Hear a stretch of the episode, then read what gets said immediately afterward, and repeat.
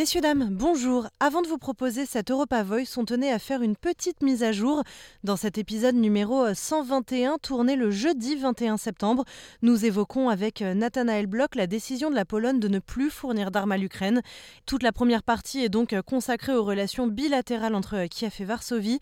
Eh bien, nous avons appris quelques heures plus tard que finalement la Pologne honorerait les livraisons convenues antérieurement et s'est dit prête à discuter avec Kiev de son embargo sur les céréales Voici donc pour euh, l'avancée de l'actualité, mais l'épisode que nous vous proposons maintenant a été enregistré en studio juste avant cette annonce, euh, annonce faite par le porte-parole du gouvernement polonais.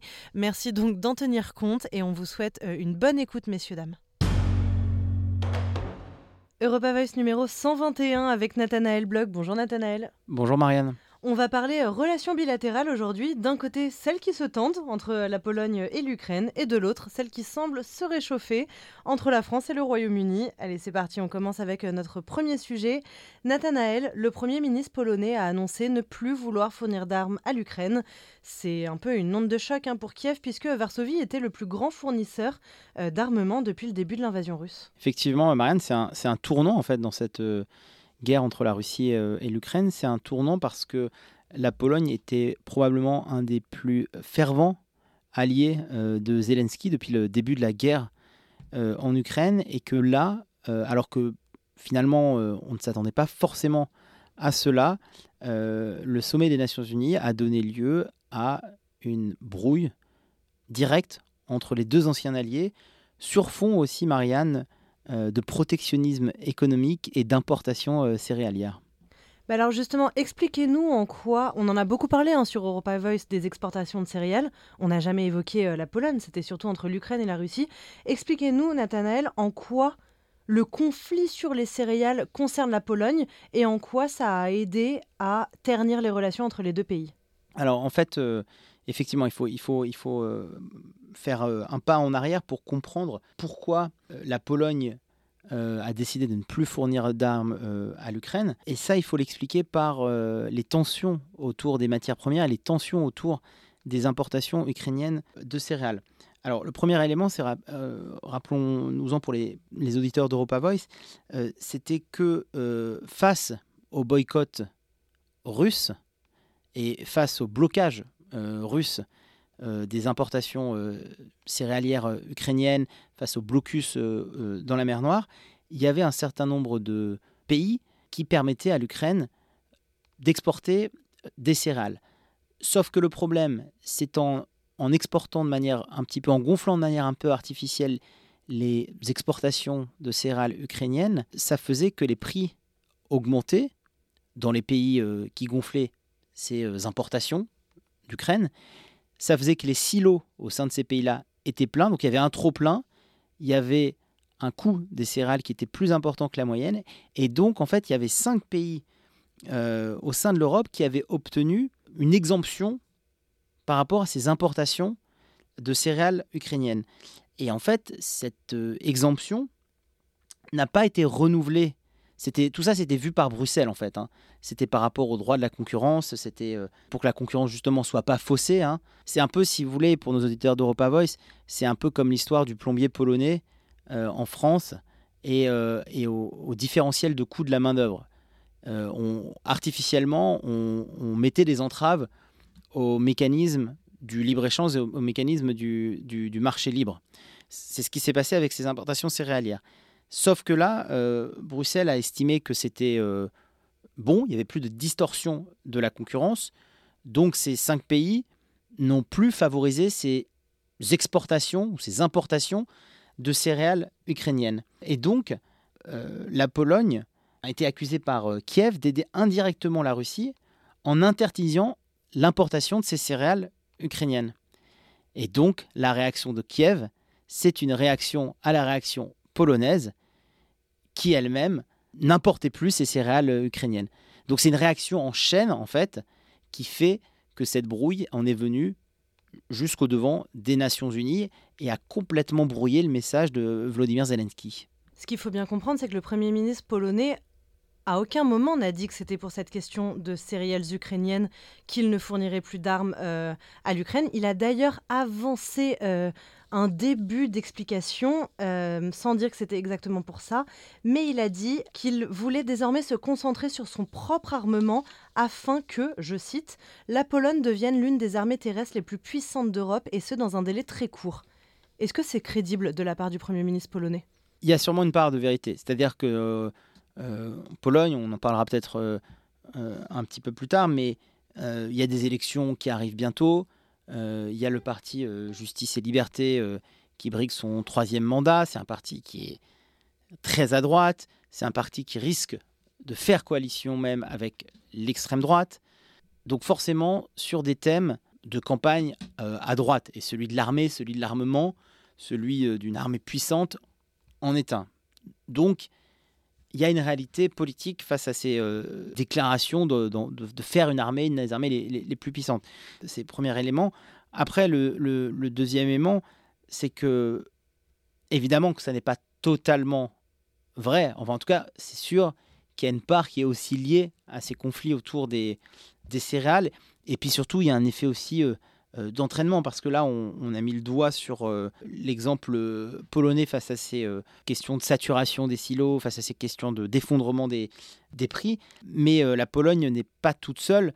Il y a d'autres pays, il y a la Hongrie, il y a la Slovaquie, il y a la Bulgarie, il y a la Roumanie. Donc il y a aussi, si vous voulez, cet effet collectif qui fait que j'ai tendance à penser que d'un côté, ça n'est pas totalement lié, mais d'un autre, quand même, c'est une réponse qui est commune de la part de tous ces pays-là pour dire, voilà, effectivement, l'aide à l'Ukraine, c'est bien, mais la santé économique, l'indépendance économique de nos pays, c'est important aussi. Et puis, on a cité hein, la Hongrie, la Pologne avec le parti euh, Justice et Liberté, c'est des pays qui sont quand même très à droite. Euh, et donc, c'est des thèmes, j'allais dire, de campagne aussi, encore une fois, pour la Pologne, qui est celui d'une armée forte, euh, qui marche, en tout cas, auprès des électeurs de droite en Pologne. Est-ce qu'il y a une forme de lassitude d'aider l'Ukraine au bout euh, d'un an et demi euh, de guerre? C'est intéressant parce que s'il n'y a pas une forme de, de lassitude, il y a en tout cas un agacement certain des alliés qui commencent à ne plus totalement adhérer au discours ukrainien qui est de dire vous ne nous aidez pas euh, assez.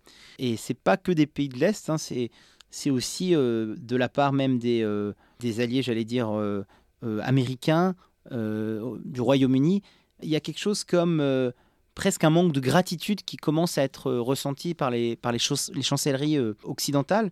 Et les Américains même sont assez finalement agacés de l'attitude de, de, Zelensky, avec ce, sentiment qu'on leur force presque la main à décider quelle sera la nature de l'aide qu'ils apporteront à l'Ukraine, alors que, encore une fois, hein, on a tous ces pays-là, ça fait des mois et des mois qu'il y a une aide qui est apportée à l'Ukraine.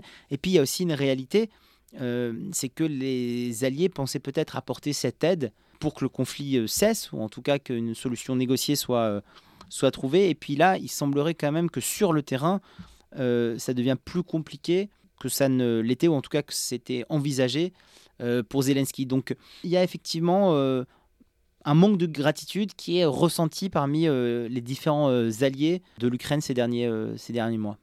Mais justement, vous parliez tout à l'heure de réaction en chaîne et un petit peu d'effet boule de neige. Cette annonce du Premier ministre polonais, elle intervient à un moment crucial qui est l'Assemblée générale aux Nations unies. Ça vient ternir le message de Volodymyr Zelensky qui est de dire aidez-nous plus, aidez-nous encore. Est-ce que Kiev peut concrètement s'en sortir sans les armes polonaises Kiev ne peut pas s'en sortir sans l'aide des, euh, Européens. Alors après, est-ce que c'est euh, les armes euh, polonaises? Il ne faut pas l'oublier, hein, les, Polonais aussi ont été un des premiers pays à aider et à fournir des armes à l'Ukraine. Alors la question c'est est-ce que ça l'était moins pour aider l'Ukraine que pour se protéger de la Russie et faire un peu zone tampon? Et donc est-ce que dans l'intervalle, comme les relations semble s'être euh, aussi euh, réchauffé, du moins apaisé entre la Russie et la Pologne, ben, l'effet boule de neige, ça fait que on peut se permettre de ne plus fournir des armes à l'Ukraine. C'est plein de questions qui sont en suspens, mais en, tout cas, peut-être sans les armes de la Pologne, mais sans l'aide et sans le soutien des alliés, il est évident que Zelensky euh, à sa perte. Donc c'est un pari qui est aussi assez risqué, j'allais dire ce, forçage de main de la part de, de Zelensky, parce qu'il a besoin, objectivement, de l'aide des alliés sur le terrain en termes d'armes notamment pour pouvoir tenir tête euh, à Poutine. Et puis aussi, il ne faut pas l'oublier, c'est que parmi les alliés et parmi ceux qui peuvent potentiellement fournir des armes à l'Ukraine, Zelensky reste aussi sur des rencontres assez contrastées avec d'autres pays, notamment les pays des BRICS, les pays émergents, l'Afrique du Sud, le Brésil et même l'Inde, alors qu'il s'attendait à avoir un soutien un peu plus massif. Donc la décision, c'est que Zelensky n'a pas non plus entre les mains la capacité de pouvoir se fâcher avec ses, alliés euh, euh, géographiques euh, les plus proches. Et donc, on est dans une position un petit peu... maintenant, on est dans l'expectative, en fait, de voir quelle va être la prochaine vague de soutien de la part des alliés, notamment après ce, cet arrêt de l'acheminement des armes polonaises à l'Ukraine. Mais alors, comment on explique le comportement de Volodymyr Zelensky? Parce que cette réaction polonaise, vous l'avez euh, un petit peu touché du doigt tout à l'heure, elle n'est pas arrivée de nulle part. Euh, c'est un effet euh, cascade. Parce qu'on rappelle que Volodymyr Zelensky, à propos justement de ce conflit sur les céréales, a dit, sans citer la Pologne, mais on sait tous qu'il parlait de la Pologne, certains pays feignent la solidarité avec l'Ukraine, mais en soutenant indirectement la Russie. Volodymyr Zelensky en disant ça, va se mettre directement la Pologne à dos. À, quoi il joue? Pourquoi il prend un tel risque? Alors, il se met effectivement la Pologne à dos et ça, ça a entraîné le, rappel euh, d'ambassadeur d'ailleurs. Là, c'est le jeu politique. Euh, c'est. Euh, c'est aussi le théâtre, c'est la tragédie, c'est Rome, c'est tout. Et c'est la volonté de, Zelensky de motiver, de, de rassembler, de, montrer que la, la situation est ce qu'elle est, et elle est, compliqué pour lui. Maintenant, alors est-ce que c'est une vision qui est trop court-termiste? Est-ce qu'il s'est mis définitivement à dos ses alliés euh, polonais? Ce qui est aussi très bizarre, c'est que cette euh, intervention de Zelensky lors de l'Assemblée générale de, l'ONU à New York et, et, pics, hein, pas du tout déguisés, hein, adressés directement à la Pologne, encore une fois, elles interviennent dans un contexte où le parti au pouvoir en Pologne est donné pour l'instant largement victorieux aux prochaines élections législatives qui ont lieu dans un mois. Donc c'est aussi assez euh, difficilement compréhensible pourquoi euh, Zelensky est en train de cracher dans la main qui non seulement le nourrit actuellement, mais qui va certainement continuer à le nourrir les, prochaines années. Donc élément extrêmement euh, difficilement explicable, encore une fois, avec la Pologne, mais aussi avec cet agacement et, et cette, cette gratitude qui semble manquer pour les, pour les alliés américains. Alors est-ce que il a voulu mettre un peu un, voilà, euh, bluffer d'une certaine façon et, euh, euh, et, faire quelque chose de théâtral, taper du poing sur la table à l'ONU. En tout cas, c'est très risqué et on verra d'ailleurs dans les, dans les prochains mois ce que sur le terrain, comment ça va se traduire en fait sur le terrain, bah, cet arrêt de la fourniture d'armes polonaises à l'Ukraine.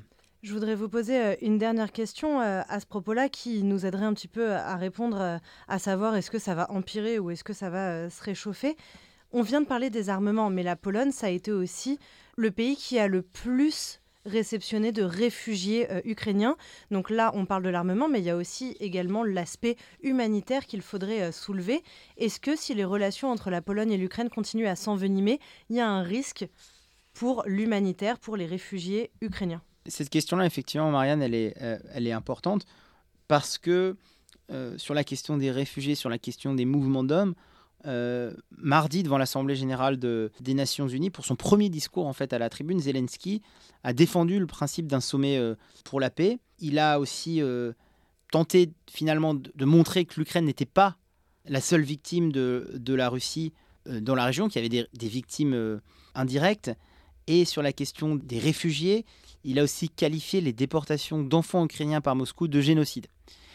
Et donc, je crois qu'effectivement, il y a aussi tout un narratif qui est en train de se développer du côté de Zelensky, de vouloir euh, montrer que ce qui se passe avec la Pologne, et en fait, ce qu'il essaie de montrer quand il dit que la Pologne joue un peu un double jeu, c'est aussi les conséquences que ça a non seulement sur l'armement, mais aussi ce que, les conséquences que ça a sur les hommes encore une fois, c'est très risqué parce que c'est larmoyant, c'est tragique, euh, etc. Mais en même temps, est-ce que euh, ça va plutôt donner lieu à un réveil d'autres pays ou est-ce que ça va simplement conforter ceux qui aidaient déjà objectivement l'Ukraine sur le terrain à se dire attendez, mais qu'est-ce qu'il est en train de dire? Nous, on l'aide depuis le début, on accueille des réfugiés, on fournit des armes, on prend aussi des risques dans notre relation avec notre grand voisin euh, aux portes de l'Europe. Donc c'est effectivement très difficile de comprendre à la fois l'attitude de Zelensky et les pics vis-à-vis de, ses alliés objectifs à mettre en, miroir avec ses appels et ses grands discours devant, devant les Nations Unies. Euh, mais c'est un peu pareil, là on a parlé des réfugiés, mais c'est un peu pareil quand il a fait son discours devant, euh, devant le Conseil de sécurité et qu'il euh, et qu'il a parlé en fait du, du, droit de veto des Russes et qui comprenait pas en fait, qui, qui mettait en, encore une fois en, perspective que c'est compliqué d'avancer sur des résolutions de conflits si les, les Russes ont un, droit de veto. S'il est seul, il n'arrivera à rien. Il faut qu'il convainque, qu'il entraîne avec lui d'autres pays. Et donc là, on a l'impression qu'on ne sait pas trop où il donne de la tête et quels vont être les prochains qui vont prendre des risques pour que ce soit encore une fois une coopération humanitaire, une coopération en termes de fourniture d'armes, coopération diplomatique, mais quels vont être les prochains pays? Et je crois que c'est ça aussi la question maintenant dans la prochaine phase du conflit. Quels vont être les prochains alliés objectifs de l'Ukraine dans les prochaines étapes du conflit avec la Russie? Beaucoup de questions en suspens. Merci beaucoup Nathanaël. On passe à notre deuxième sujet maintenant. Le roi Charles III est en visite officielle en France durant 72 heures, une visite qui était prévue en mars hein, mais qui avait été reportée à cause des manifestations contre la réforme des retraites. Est-ce que ce déplacement Nathanaël marque à lui tout seul le réchauffement des relations franco-britanniques? Ça marque effectivement, Marianne, des relations en tout cas euh, apaisées, notamment après les, affres euh, liées au, gouvernement de Boris Johnson et de, et de Liz Truss. Euh, moi, j'aime bien aussi, un éditorial nos confrères du Monde qui parlait d'une nouvelle entente cordiale, qui était au début du XXe siècle le, terme qui avait été euh, trouvé pour euh, qualifier les relations entre le Royaume-Uni et la France après des, siècles de, conflits. Donc, effectivement, c'est des, des relations qui sont apaisées post-Brexit, parce que, en fait, depuis sept ans, on n'a toujours pas eu les bases d'un nouveau départ. On a, on a l'impression qu'on était resté, euh, même ces dernières années, alors que tout était euh, fait déjà par rapport au Brexit, mais on était resté encore sur une espèce de rancœur. Euh, alors que là, on, le voit hein, avec, avec Rishi Sunak, même avec le, chef des travaillistes britanniques, Keir Starmer, dont on avait parlé dans un précédent numéro d'Europa Voice, avec l'ensemble en fait de la classe politique britannique, côté Tories, côté Labour, on a envie vraiment de, voilà, de, repartir sur des sur euh, d'autres bases. Et quoi de mieux pour repartir sur d'autres bases qu'une visite euh, protocolaire officielle euh, royale? Mais important de préciser aussi, hein, si c'est une visite du roi Charles, c'est quand même organisé par le 10 Downing Street. Donc ça veut dire qu'il y a quand même aussi un aspect politique. Donc effectivement, Marianne, c'est un nouveau départ pour la relation franco-britannique. Mais pourtant, Rishi Sunak, c'est un Premier ministre euh, britannique pro-Brexit. Donc en quoi on est euh, vers un apaisement euh, des relations franco-britanniques? Alors on est sur un apaisement dans le sens où déjà il y a quand même la recherche d'un pragmatisme dans la construction des relations des deux acteurs, même si l'un maintenant est en dehors de l'Union européenne. Rishi Sunak, effectivement, il est pour le Brexit, mais il a consacré beaucoup de temps, beaucoup d'énergie depuis depuis qu'il a pris le pouvoir, à réparer ses relations avec euh, euh, l'Union européenne et surtout à, encore une fois, être complètement à l'opposé des provocations de Truss, mais surtout de, Boris euh, Johnson. Juste à titre d'exemple, il a conclu récemment un accord pour que le Royaume-Uni retourne dans le programme européen de subvention à la recherche Horizon, qui est un énorme programme de recherche entre tous les chercheurs au sein de l'Union européenne, et donc forcément le fait aussi de nouveau réintégrer euh, les, chercheurs britanniques, bah voilà, c'est un pas de plus dans, euh, reconnaître le, besoin et l'intérêt de participer à un ensemble cohérent et à une, voilà, un, programme commun euh, de recherche. Il a aussi, et ça c'était très important, on avait beaucoup parlé du backstop, il a aussi renégocié l'accord spécifique sur l'Irlande du Nord, avec l'obtention d'un allègement euh, sur les contrôles douaniers entre l'Irlande du Nord et le reste du Royaume-Uni. Ça, c'était quand même un, point d'achèvement extrêmement euh, polémique, extrêmement discuté euh, lors du Brexit. Et il a, en mars dernier, il était venu à Paris, il avait conclu un accord bilatéral sur la migration pour que la France retienne les personnes qui tentent de traverser la Manche. Donc, vous voyez, juste à travers ces trois exemples-là, on le voit, hein, l'idée, c'est pas un retour du Royaume-Uni dans l'Union européenne, mais c'est comment, dans la situation telle qu'elle est aujourd'hui, avec un Royaume-Uni en dehors de l'Union européenne, comment on peut construire une relation bilatérale apaisé et qui profite à tout le monde? Il n'y a que la question du Brexit qui avait fragilisé euh, les relations entre la France et le Royaume-Uni? La question du, du Brexit, c'était euh, ce qui magnifiait euh, le refroidissement des, des relations entre le, entre le Royaume-Uni et la France, entre le Royaume-Uni et l'Union européenne. C'est plus profond que cela. Il y a, eu, pour le rappeler à nos auditeurs d'Europa Voice, il y a aussi eu les, déclarations, par exemple, de Listrus qui se demandait si Emmanuel Macron était un ami ou un ennemi. Donc, il y a des choses qui sont plus profondes. Mais ce que je veux dire, c'est que le Brexit, lui, il a quand même montré le décalage qu'il y avait, en tout cas à l'époque, entre ceux qui considéraient l'intérêt d'appartenir à un marché commun, à une union politique, et ceux qui voulaient absolument en sortir sans forcément en considérer les causes, enfin en considérer pardon les, conséquences. Voilà, là ce qui est en jeu, c'est pas tellement de savoir si on va revenir sur le Brexit, mais encore une fois, comment est-ce qu'on va pouvoir avoir une relation euh, bilatérale? Et j'insiste dessus parce que on a beaucoup tendance aussi en Europe à oublier ce que c'est de construire des relations bilatérales parce qu'on appartient à un marché euh, commun. Alors que, en fait, pour chaque pays qui n'appartient à aucune entité, euh, à aucun marché commun, le Royaume-Uni par exemple, quand vous voulez faire du commerce, quand vous voulez négocier des accords sur la recherche, des, accords sur les migrants, des accords euh, sur les biens, les, services, avec chaque entité politique, avec chaque pays, vous devez négocier ce qu'on appelle un accord de libre-échange, un traité de libre-échange. On a beaucoup entendu parler ici en Australie parce qu'il y a un accord de libre-échange qui est en train d'être négocié entre l'Australie et l'Union européenne. D'ailleurs, chose intéressante, c'est que le, euh, le Royaume-Uni a un peu fait la nique à l'Union européenne et a négocié son accord de libre-échange avec l'Australie juste avant euh, l'Union européenne, alors que les négociations ont commencé plus tard. Mais ce que je, veux dire par là, c'est que on a trop tendance à l'oublier, mais le Royaume-Uni, étant en dehors de l'Union européenne, doit négocier avec l'Union européenne. Alors c'est un peu plus facilité, mais des accords spécifiques sur chaque domaine, sur chaque dossier, comme il le ferait avec n'importe quelle autre entité politique à travers le monde. Et pour finir euh, sur le Brexit, si on donne des euh, données euh, concrètes, il y a eu un sondage YouGov réalisé cet été qui dit que 61% des Britanniques aujourd'hui estiment que le Brexit est un échec, ce qui est un résultat plutôt à rebours hein, du gouvernement conservateur qui vante régulièrement la liberté retrouvée du pays, les bienfaits de sortie de l'Union européenne ce dont on, vient de parler. Et d'ailleurs, euh, on a parlé des travaillistes britanniques dans Europa Voice numéro 119, euh, si vous voulez euh, écouter ou réécouter cet épisode. Eh bien, si les travaillistes britanniques arrivent au pouvoir aux élections législatives, ils disent vouloir négocier un meilleur accord avec l'Union européenne s'ils arrivent à faire passer leur candidat, donc Keir Starmer, dont on a discuté. Mais ce, juste sur ce point-là, ce, ce meilleur accord, encore une fois, et c'est important pour nos auditeurs, ça ne veut pas dire plus de Brexit. Ça veut juste dire, dans l'état actuel des choses, où il y a un Brexit et où le Royaume-Uni est en dehors de l'Union européenne, comment est-ce qu'on a la meilleure relation bilatérale avec l'Union européenne? Je crois qu'il y a aussi quand même un peu de fierté anglaise, et je ne suis pas là pour euh, taper sur, les, sur le Royaume-Uni, mais il y a aussi, c'est quand même compliqué. Vous avez euh, fait euh, pendant des mois et des mois la promotion de la sortie d'un accord historique avec l'Union européenne. Ça paraît compliqué de dire oh, on, va, on va revenir dans l'Europe.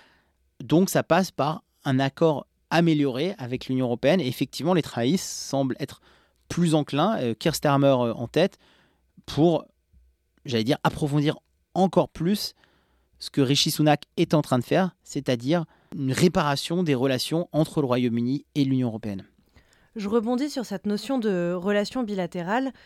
Le roi Charles III ainsi que sa femme ont été euh, reçus en très grande pompe à Paris par Emmanuel Macron euh, et la Première Dame, dîner au château de Versailles, plus de 130 euh, invités.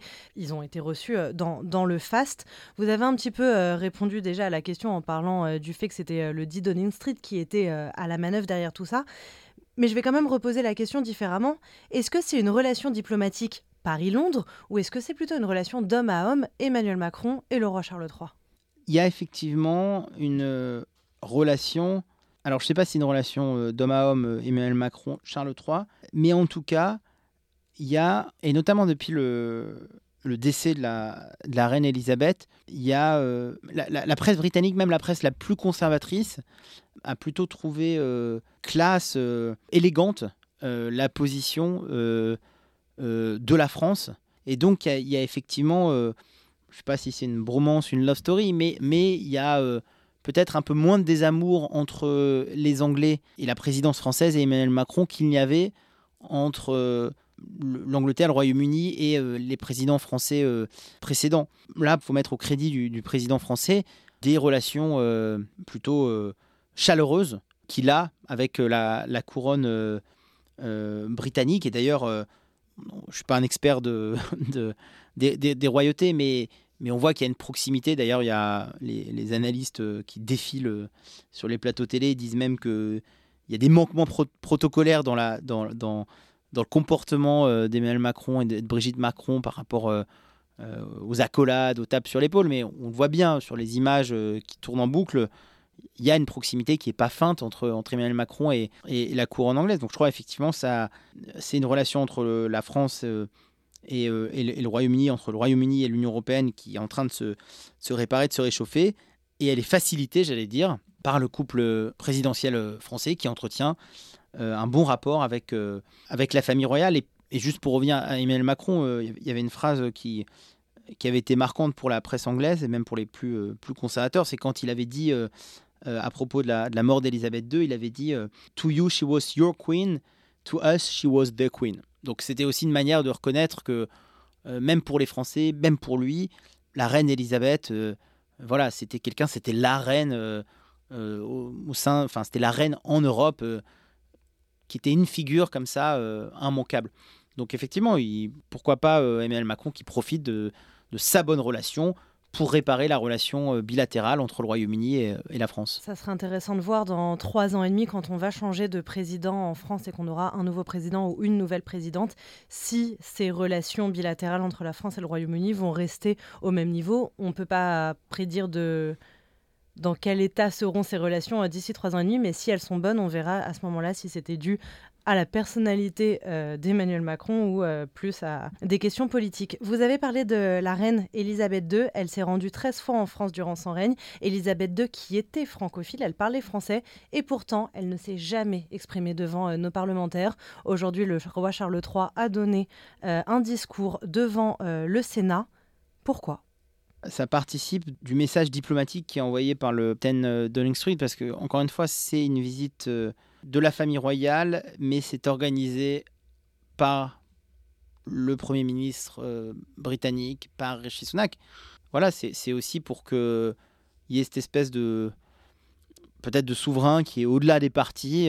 c'est Rishi Sunak maintenant, c'est peut-être Keir Starmer dans, dans quelques mois, pour qu'il puisse s'adresser à la représentation euh, française et, euh, et qui est aussi peut-être aussi des messages politiques qui soient un peu plus euh, cohérents avec recréer un lien politique entre deux pays que, que, ne le sont des dîners simplement et des événements mondains à, à Versailles où je crois que la famille royale est aussi en train de enfin visite aussi des je sais pas des vignobles dans le Bordelais. Donc ça c'est très bien mais le message politique et en tout cas s'il y a un message politique d'une recréation d'un lien, d'une réparation de liens politiques entre les deux pays, je crois que ça passe aussi justement par euh, des, euh, des choses comme, euh, comme des discours devant la représentation nationale. Et j'imagine aussi que protocolairement, je ne suis pas sûr non plus que ce soit des choses qui soient 100% alignées avec ce que la monarchie devrait faire. Mais encore une fois, là, je, dépasse un peu mes, mes prérequis et mes connaissances. Mais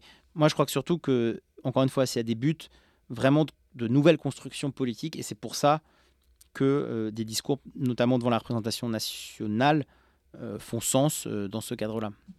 Ils vont parler de quoi pendant trois jours, Emmanuel Macron et le roi Charles III On sait que déjà en 2019, il s'était écrit, parce que le roi Charles III a été très touché par l'incendie à Notre-Dame de Paris. Donc on sait que ça va être un des termes abordés, la reconstruction de la cathédrale. Évidemment, ils vont pas parler que de ça. Est-ce qu'on sait un petit peu ce qu'ils vont se dire derrière les portes fermées? On sait que le roi euh, Charles III est très au fait euh, et euh, très investi dans les questions environnementales. Et donc j'imagine que ça va être quelque chose qui va être abordé avec, avec le président français. D'autant plus avec les dernières déclarations de Rishi Sunak. Voilà, exactement. Ce, que, ce que j'allais dire, c'est que le, les positions en plus du, du roi sont assez opposées à celles du Premier ministre Rishi Sunak, qui n'est pas un... C'est pas un écolo. Non, c'est pas un écolo. C'est ce que je voulais dire, c'est que c'est pas non plus un, complotiste de l'écologie, mais effectivement, elles sont les positions du, roi sont à l'opposé de celles de Rishi Donc, je pense que euh, ça va être une, bonne manière d'aborder ces sujets-là avec euh, la présidence française. Ça, je crois que c'est euh, c'est une première chose. Et je crois aussi que, encore une fois, puisqu'il est au-delà des, au-delà des partis, je crois que ça va, ça va aussi se jouer peut-être moins sur les questions justement économiques et de, et de gestion du quotidien que sur des grandes questions. Donc je pense aussi par exemple que la question migratoire, euh, elle va être abordée de la même manière qu'elle est abordée par des, j'allais dire, des personnalités politiques qui sont au-dessus ou transpartis, par exemple le pape, pour ne citer que lui. On, sait que euh, de plus en plus il prend position sur les questions euh, de droits humains, de réfugiés et, de questions migratoires. Donc je crois que c'est aussi le positionnement qu'a Charles III, qui est un positionnement qui est au-delà de l'expédition des affaires courantes, qui est sur des questions plus globales. Donc, à mon avis, l'environnement, euh, les migrations, les droits humains, etc. Affaire à suivre, Nathanaël. Et puis la relation euh, franco-britannique va être mise à l'honneur en 2024 hein, avec euh, des échéances diplomatiques à venir, notamment le 80e anniversaire du débarquement en Normandie. Vous en parliez en tout début de cette deuxième partie. l'entente cordiale, eh bien, on va célébrer le 120e anniversaire de l'entente cordiale. En avril prochain, il y aura des festivités. Merci beaucoup, Nathanaël. Merci, Marianne. Messieurs, dames, c'était Europa Voice numéro 121. Merci beaucoup de l'avoir suivi.